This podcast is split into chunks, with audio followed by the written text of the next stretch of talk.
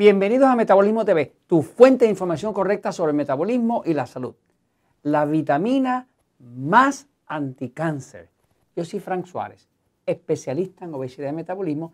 Quiero hablarte hoy de una vitamina que es la vitamina definitivamente la más anticáncer que existe. Voy un momentito a la pizarra para explicarte. Fíjate, siempre me sorprende la cantidad de información errónea que recibimos eh, de la industria médica.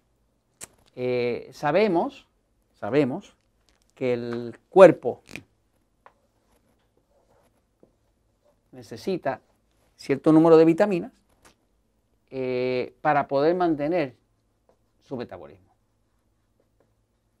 Pero hay una de ellas que es más ah, impactante en términos de poder evitar la epidemia de cáncer.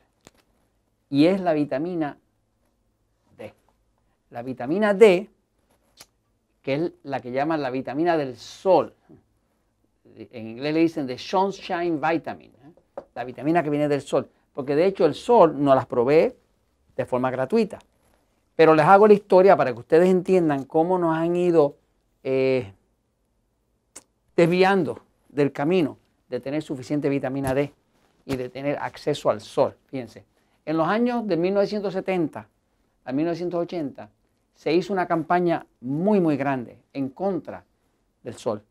Le hicieron los dermatólogos, los especialistas de la piel. Eh, eso pasó porque en esos años había habido cierto aumento de lo que llaman melanomas malignos. Un melanoma es un tipo de cáncer que da en la piel, que da en lo que llaman los melanocitos. Los melanocitos son esas células que producen el pigmento de la piel. O sea que si su piel tiene algún pigmento, colorido, más oscuro, más claro, depende pues, de los melanocitos, ¿no? Que es, un tipo de célula que es, y resulta ser que de todos los cánceres que dan de la piel, que hay distintos tipos, el más maligno de todo el que pudiera matar a una persona se llama melanomas malignos. ¿Qué pasa? Había habido un pequeño aumento entre en esos años anteriores y desde el año 70 al 80, pues los dermatólogos decidieron, eh, es el sol, es el sol, es el sol. ¿Qué pasa? ¿Qué hicieron? Los doctores creían que los rayos eh, ultravioletas, eso es la UV, ultravioleta, del tipo B, eran la causa. Por ejemplo, el sol da distintos tipos de, rayos, da los rayos ultravioleta A y ultravioleta B.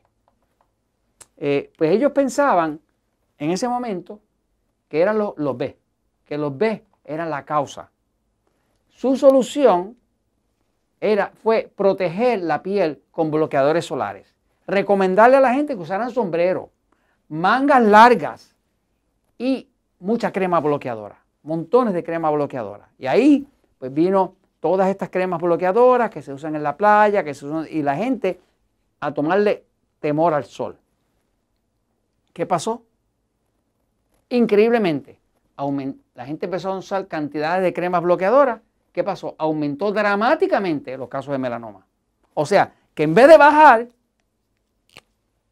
subieron los casos subieron los casos de melanoma, pero subieron dramáticamente, más que se duplicaron. O sea, que la acción que habían hecho de decir no, no tomen el sol, usen los bloqueadores, en lo único que había resultado era que ahora sí que se fueron al cielo los casos de melanoma maligno. Entonces, los expertos médicos, después de observar que las estadísticas se habían ido arriba, dijeron, la gente está tomando demasiado sol porque se sienten protegidos por la crema bloqueadora. Conclusión. Entonces, la realidad es que una investigación científica que se hizo luego descubrió que tanto los rayos ultravioleta A son tan carcinógenos como los ultravioleta B. ¿Qué pasa? Las cremas bloqueadoras no bloquean para nada los A, solamente bloqueaban los B. Así que usted se va a poner una crema pero ¿qué pasa? La realidad es que cuando único ocurre un melanoma maligno es cuando hay un exceso de exposición al sol. O sea, que para usted causar un cáncer en la piel, usted tiene que quemar la célula.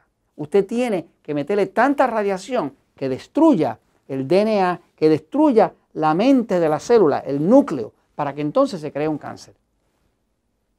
Usted tiene que destruir la mitocondria, la parte que crea energía, antes. Quiere decir que el problema aquí no era los rayos solares, era que algunas personas tomaban muchísimo más de la cuenta de lo que tenían que hacer. Ahora, eh, la realidad es que los rayos ultravioleta B crean vitamina D. E, esos, esos, esos que usaban la crema para protegerlo, los B, son los que crean la vitamina D. De hecho, 30 minutos de tomar el sol es igual a 50.000 unidades de, vitamina D.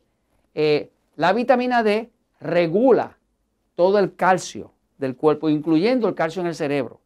Cuando una persona empieza a tener calcificaciones, eh, eh, empieza a tener problemas con las arterias que, que se están calcificando, que ya le sube demasiado la presión, cuando una persona empieza a tener más calcio de la cuenta en el cerebro, que empieza a entrarle ya al Alzheimer y todo ese tipo de cosas, es simple y sencillamente porque no tiene vitamina D suficiente, porque la vitamina D regula el uso del calcio. Las personas que tienen osteoporosis, las mujeres que tienen osteoporosis, necesitan vitamina D. Eh, la vitamina D protege el sistema inmune, o sea, no se puede el cuerpo defender de un cáncer si no tiene vitamina D, porque los macrófagos, que son las, las células esas grandes blancas que, arropan un cáncer y, se lo comen, lo destruyen, dependen de la vitamina D. Sin eso, no tienen defensa posible. Entonces, la vitamina D es súper antiviral. O sea, es la única que nos puede permitir controlar, controlar las infecciones virales. ¿Qué pasa? No crea este tema del miedo del sol.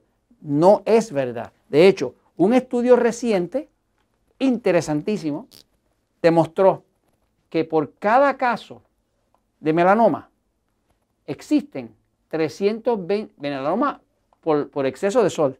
Por cada caso de melanoma por exceso de sol, existen 320 casos de cáncer por deficiencia de vitamina D. O sea, que lo que estamos hablando es que en realidad el peligro suyo no es tomar el sol. El peligro suyo es no tener suficiente vitamina D y evitar el sol. E ahí es que está el peligro. Obviamente, nada en la vida se puede hacer a un extremo. ¿Me sigue? O sea, si usted eh, eh, se toma eh, un poco de agua, pues le va bien. Si toma suficiente agua para su cuerpo, le va bien. Pero si usted se ahoga en agua, pues pierde la vida. O sea, que la realidad es que es un tema de hacerlo de forma mesurada, como he explicado en otros episodios, donde usted toma el sol hasta que la piel se empieza a poner un poquito rosada y ya paró, ya. Ya ahí tiene suficiente vitamina D natural. La vitamina D que produce el sol es mucho más poderosa que cualquiera que usted tome. Porque inclusive la vitamina D que produce el sol es soluble en agua. La vitamina D que usted toma en cápsula es soluble en grasa. No funcionan igual. La que mejor funciona es la del sol.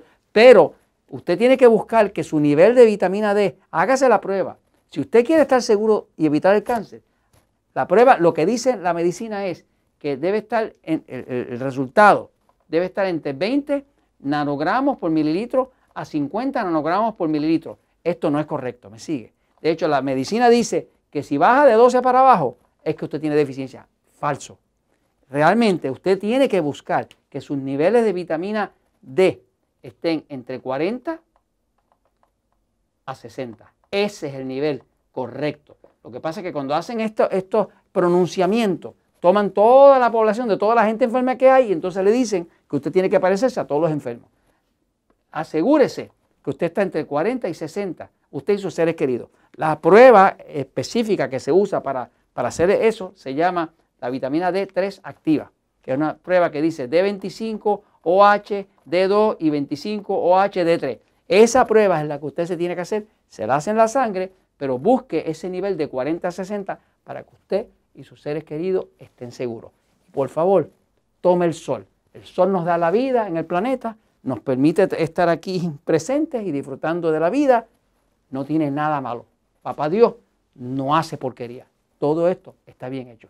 Y esto se los comento porque la verdad siempre triunfa.